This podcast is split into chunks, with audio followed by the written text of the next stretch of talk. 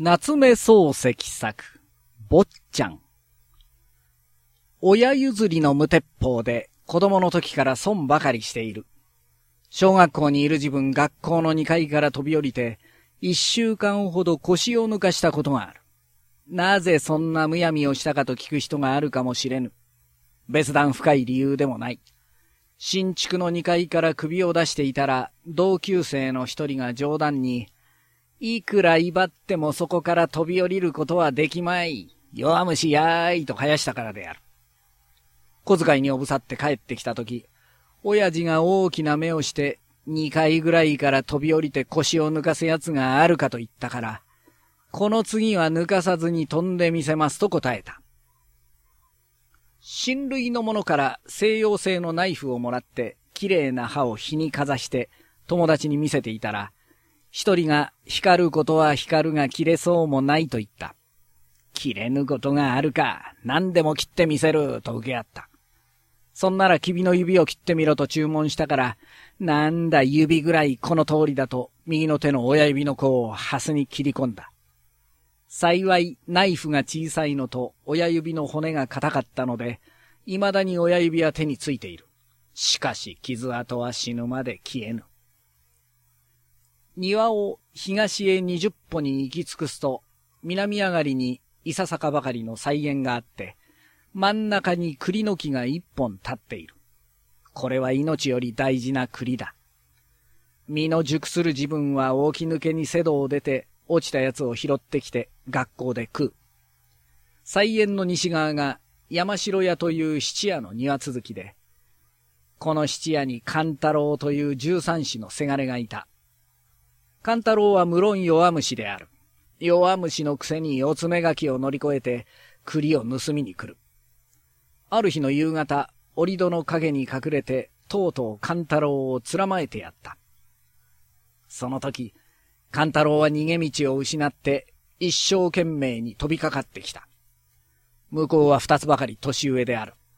弱虫だが力は強い。蜂の開いた頭をこっちの胸へ当てて、ぐいぐい押した拍子に、勘太郎の頭が滑って、俺の合わせの袖の中に入った。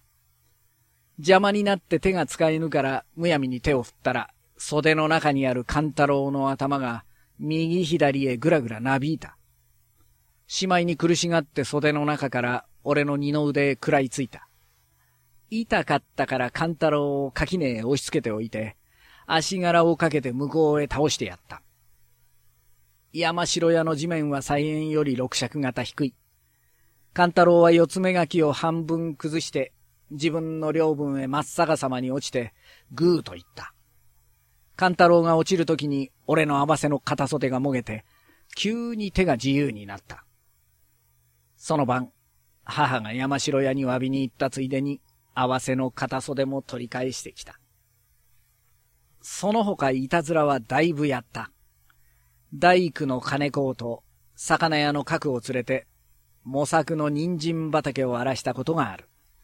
人参の芽が出揃わぬところへ藁が一面に敷いてあったから、その上で三人が半日相撲を取り続けに取ったら、人参がみんな踏み潰されてしまった。古川の持っている田んぼの井戸を埋めて尻を持ち込まれたこともある。太い妄想の節を抜いて、深く埋めた中から水が湧き出て、そこいらの稲に水がかかる仕掛けであった。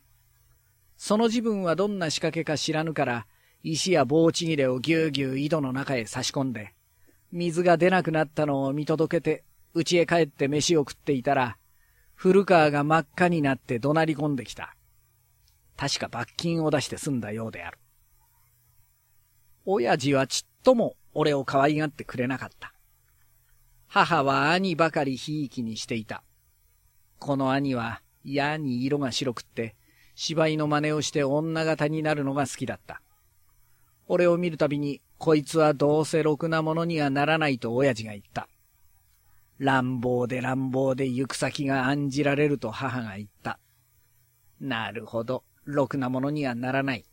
ご覧の通りの始末である。行く先が案じられたのも無理はない。ただ懲役に行かないで生きているばかりである。母が病気で死ぬ二三日前、台所で宙返りをして、へっついの角であばら骨を打って大いに痛かった。母が大層怒って、お前のような者の顔は見たくないと言うから、親類へ泊まりに行っていた。するととうとう死んだという知らせが来た。そう早く死ぬとは思わなかった。そんな大病ならもう少しおとなしくすればよかったと思って帰ってきた。そしたら例の兄が、俺を親不幸だ。俺のためにおっかさんが早く死んだんだと言った。悔しかったから兄の横っ面を張って大変叱られた。母が死んでからは、親父と兄と三人で暮らしていた。親父は何にもせぬ男で、人の顔さえ見れば、貴様はダメだダメだと口癖のように言っていた。何がダメなんだか、今にわからない。妙な親父があったもんだ。兄は実業家になるとか言って、しきりに英語を勉強していた。元来女のような性分でずるいから仲が良くなかった。十日に一遍くらいの割で喧嘩をしていた。ある時、将棋を指したら卑怯な持ち駒をして、人が困ると嬉しそうに冷やかした。あんまり腹が立ったから手にあった飛車を眉間へ叩きつけてやった。眉間が割れて少々血が出た。兄が親父に言いつけた。親父が俺を感動すると言い出した。その時はもう仕方がないと観念して、先方の言う通り感動されるつもりでいたら、十年来召使っている清という下女が、泣きながら親父に謝って、ようやく親父の怒りが解けた。それにもかかわらず、あまり親父を怖いとは思わなかった。かえってこの清という下女に気の毒であった。この下女はもともと由緒のあるものだったそうだが、画界の時に霊落して、つい奉公までするようになったのだと聞いている。だからばあさんである。このばあさんがどういう因縁か、俺を非常に可愛がってくれた。不思議なものである。母も死ぬ三日前に愛想を尽かした。親父も年中持て余している。町内では乱暴者の悪太郎とつまはじきをする、この俺をむやみに珍重してくれた。俺は到底人に好かれるたちでないと諦めていたから、他人から木の端のように取り扱われるのは何とも思わない。かえってこの清のようにちやほやしてくれるのを不審に思った。清は時々台所で人のいない時に、あなたはまっすぐで良いご気性だ、と褒めることが時々あった。しかし俺には清の言う意味がわからなかった。良い気象なら清以外のものも、もう少し良くしてくれるだろうと思った。清がこんなことを言うたびに、俺はお世辞は嫌いだと答えるのが常であった。するとばあさんは、それだから良いご気象ですと言っては嬉しそうに俺の顔を眺めている。自分の力で俺を製造して、誇ってるように見える。少々気味が悪かった。母が死んでから清はいよいよ俺を可愛がった。時々は子供心になぜあんなに可愛がるのかと不審に思った。つまらない、寄せばいいのにと思った。気の毒だと思った。それでも清は可愛がる。折々は自分の小遣いで金唾や勾配焼きを買ってくれる。寒い夜などは密かに蕎麦粉を仕入れておいて、いつの間にか寝ている枕元へ蕎麦湯を持ってきてくれる。時には鍋焼きうどんさえ買ってくれた。ただ食い物ばかりではない。靴旅ももらった。鉛筆ももらった。帳面ももらった。これはずっと後のことであるが、金を三円ばかり貸してくれたことさえある。何も貸せと言ったわけではない。向こうで部屋へ持ってきてお小遣いがなくてお困りでしょう。お使いなさいと言ってくれたんだ。俺は無論いらないと言ったが、ぜひ使えと言うから借りておいた。実は大変嬉しかった。その三円を、がま口へ入れて懐へ入れたなり、便所へ行ったら、すぽりと高架の中へ落としてしまった。仕方がないからのそのそ出てきて、実はこれこれだと清に話したところが、清は早速竹の棒を探してきて、取ってあげますと言った。しばらくすると井戸端でザーザー音がするから出てみたら、竹の先へガマ口の紐を引っ掛けたのを水で洗っていた。それから口を開けて、一円札を改めたら茶色になって模様が消えかかっていた。清は火鉢で乾かして、これでいいでしょうと出した。ちょっと嗅いでみて、臭いやと言ったら、それじゃお出しなさい。取り替えてきてあげますからと、どこでどうごまかしたか、札の代わりに銀貨を三円持ってきた。この三円は何に使ったか忘れてしまった。今に返すよと言ったぎり返さない。今となっては十倍にして返してやりたくても返せない。清が物をくれるときには必ず親父も兄もいないときに限る。俺は何が嫌いだと言って人に隠れて自分だけ得をするほど嫌いなことはない。兄とは無論仲が良くないけれども、兄に隠して清から菓子や色鉛筆をもらいたくはない。なぜ俺一人にくれて兄さんにはやらないのかと清に聞くことがある。すると清は済ましたもので、お兄様はお父様が買っておあげなさるから構いませんという。これは不公平である。親父は頑固だけれども、そんなエコひいきはせぬ男だ。しかし、清の目から見るとそう見えるのだろう。全く愛に溺れていたに違いない。元は身分のあるものでも、教育のないばあさんだから仕方がない。単にこればかりではない。ひいき目は恐ろしいものだ。清は俺をもって将来立身出世して立派なものになると思い込んでいた。そのくせ勉強をする兄は色ばっかり白くって、とても役には立たないと一人で決めてしまった。こんなばあさんに会ってはかなわない。自分の好きなものは必ず偉い人物になって嫌いな人はきっと落ちぶれるものと信じている。俺はその時から別段何になるという了見もなかった。しかし、清がなるなるというものだから、やっぱり何かになれるんだろうと思っていた。今から考えるとバカバカしい。ある時などは、清にどんなものになるだろうと聞いてみたことがある。ところが清にも別段の考えもなかったようだ。ただ、手車へ乗って、立派な玄関のある家をこしらえるにそういないと言った。それから清は、俺がうちでも持って独立したら一緒になる気でいた。どうか置いてくださいと何遍も繰り返して頼んだ。俺もなんだかうちが持てるような気がして、うん、置いてやると返事だけはしておいた。ところがこの女はなかなか想像の強い女で、あなたはどこがお好き？麹町ですか？麻布ですか？お庭へブランコをおこしらへ遊ばせ、西洋馬は一つでたくさんです。などと勝手な計画を一人で並べていた。その時は家なんか欲しくも何ともなかった。西洋館も日本立ても全く不要であったから、そんなものは欲しくないと、いつでも清に答えた。すると、あなたは欲が少なくって心が綺麗だと言ってまた褒めた。清は何と言っても褒めてくれる。母が死んでから五六年の間はこの状態で暮らしていた。親父には叱られる。兄とは喧嘩をする。清には菓子をもらう。時々褒められる。別に望みもない。これでたくさんだと思っていた。他の子供も一概にこんなものだろうと思っていた。ただ、清が何かにつけてあなたはおかわいそうだ、不幸せだと、むやみに言うものだから、それじゃあかわいそうで不幸せなんだろうと思った。その他に苦になることは少しもなかった。ただ、親父が小遣いをくれないには並行した。母が死んでから6年目の正月に親父も卒中で亡くなった。その年の4月に俺はある私立の中学校を卒業する。6月に兄は商業学校を卒業した。兄は何とか会社の九州の支店に口があって行かなければならん。俺は東京でまだ学問をしなければならない。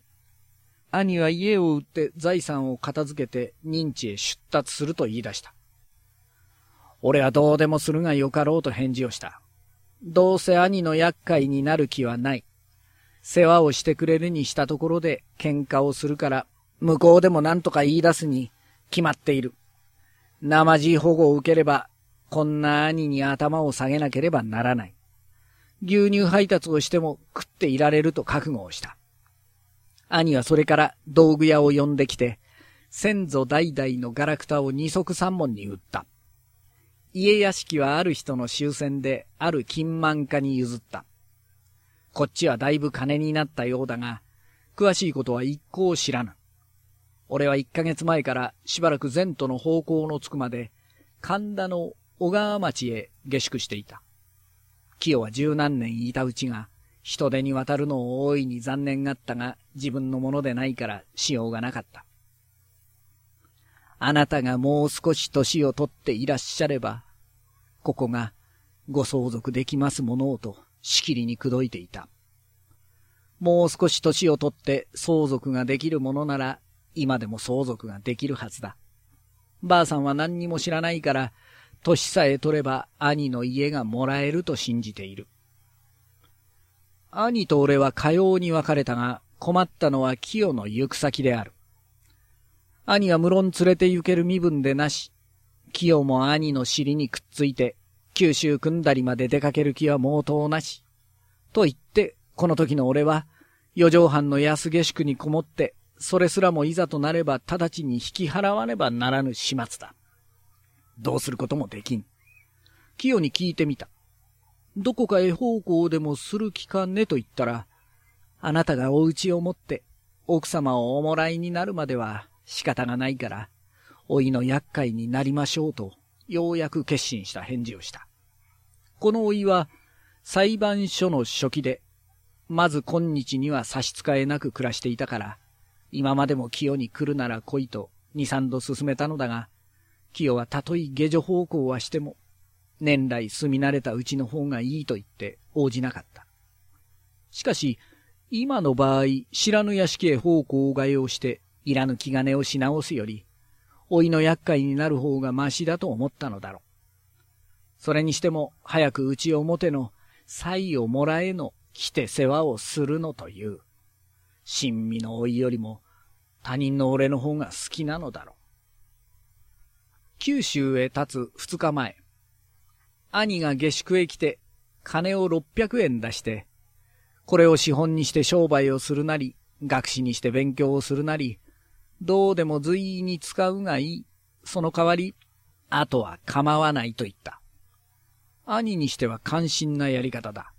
何の六百円ぐらいもらわんでも困りはせんと思ったが、例に似ぬ淡白な処置が気に入ったから、礼を言ってもらっておいた。兄はそれから五十円出してこれをついでに清に渡してくれと言ったから、意義なく引き受けた。二日経って新橋の停車場で別れた義理。兄にはその後一遍も会わない。俺は600円の使用法について寝ながら考えた。商売をしたって面倒くさくってうまくできるものじゃなし。ことに600円の金で商売らしい商売がやれるわけでもなかろう。よしやれるとしても今の様じゃ人の前へ出て教育を受けたと言われないからつまり損になるばかりだ。資本などはどうでもいいから、これを学士にして勉強してやろう。600円を3に割って1年に200円ずつ使えば、3年間は勉強ができる。3年間一生懸命にやれば何かできる。それからどこの学校へ入ろうと考えたが、学問は将来どれもこれも好きでない。ことに語学とか文学とかいうものはまっぴらごめんだ。新大使など来ては、二十行あるうちで一行もわからない。どうせ嫌いなものなら何をやっても同じことだと思ったが、幸い物理学校の前を通りかかったら、生徒募集の広告が出ていたから、何も縁だと思って、規則書をもらって、すぐ入学の手続きをしてしまった。今考えると、これも親譲りの無鉄砲から起こった失策だ。三年間、まあ人並みに勉強はしたが、別段たちのいい方でもないから、席順はいつでも下から勘定する方が便利であった。しかし不思議なもので三年経ったらとうとう卒業してしまった。自分でもおかしいと思ったが、苦情を言うわけもないから、おとなしく卒業しておいた。卒業してから8日目に校長が呼びに来たから何か用だろうと思って出かけて行ったら、四国編のある中学校で数学の教師がいる。月給は40円だが、行ってはどうだという相談である。俺は3年間学問はしたが、実を言うと教師になる気も田舎へ行く考えも何もなかった。もっとも教師以外に何をしようというあてもなかったから、この相談を受けたとき、行きましょうと即席に返事をした。これも親譲りの無鉄砲がたたったのである。引き受けた以上は赴任せねばならぬ。この三年間は四畳半に窒居して、小言はただの一度も聞いたことがない。喧嘩もせずに済んだ。俺の生涯のうちでは比較的のんきな自説であった。しかしこうなると四畳半も引き払わなければならん。生まれてから東京以外に踏み出したのは同級生と一緒に鎌倉へ遠足した時ばかりである。今度は鎌倉どころではない。大変な遠くへ行かねばならぬ。地図で見ると、海浜で針の先ほど小さく見える。どうせろくなところではあるまい。どんな町でどんな人が住んでるかわからん。わからんでも困らない。心配にはならぬ。ただ行くばかりである。もっとも少々めんどくさい。家を畳んでからも、清のところへは折々行った。清の老いというのは存外結構な人である。俺が行くたびに折りさえすれば、何くれともてなしてくれた。清は俺を前へ置いて、いろいろ俺の自慢を追いに聞かせた。今に学校を卒業すると、麹町編へ屋敷を買って、役所へ通うのだなどと風潮したこともある。一人で決めて一人で喋るから、こっちは困って顔を赤くした。それも一度や二度ではない。折々、俺が小さい時寝小便をしたことまで持ち出すには並行した。おいは何と思って清の自慢を聞いていたかわからぬ。ただ清は昔風の女だから自分と俺の関係を封建時代の主従のように考えていた。自分の主人なら、老いのためにも主人にそういないと、合点したものらしい。老いこそいい面の皮だ。いよいよ約束が決まって、もう立つという三日前に木を訪ねたら、北向きの三条に風邪をひいて寝ていた。俺の来たのを見て起き直るが早いか、坊ちゃん、いつうちをお持ちなさいますと聞いた。卒業さえすれば金が自然とポケットの中に湧いてくると思っている。そんなに偉い人をつらまえて、まだ坊ちゃんと呼ぶのはいよいよ馬鹿げている。俺は単管に当分うちは持たない。田舎へ行くんだと言ったら、非常に失望した様子で、ごま塩の瓶の乱れをしきりに撫でた。あまり気の毒だから、行くことは行くが時期帰る。来年の夏休みにはきっと帰ると慰めてやった。それでも妙な顔しているから、何を土産に買ってきてやろう。何が欲しいと聞いてみたら、越後の笹飴が食べたいと言った。越後の笹飴なんて聞いたこともない。第一方角が違う。俺の行く田舎に笹飴はなさそうだと言って聞かしたら、そんなら、どっちの見当ですと聞き返した。西の方だよと言うと、箱根の先ですか手前ですかと問う。随分持て余した。出立の日には朝から来ていろいろ世話を焼いた。来る途中、小間物屋で買ってきた歯磨きと用事と手ぬぐいをズックのカバンに入れてくれた。そんなものはいらないと言ってもなかなか承知しない。車を並べて停車場へ着いてプラットフォームの上へ出たとき、車へ乗り込んだ俺の顔をじっと見て、もうお別れになるかもしれません。随分ご機嫌よう、と小さな声で言った。目に涙がいっぱい溜まっている。俺は泣かなかった。しかしもう少しで泣くところであった。記者がよっぽど動き出してから、もう大丈夫だろうと思って、窓から首を出して振り向いたら、やっぱり立っていた。なんだか大変小さく見えた。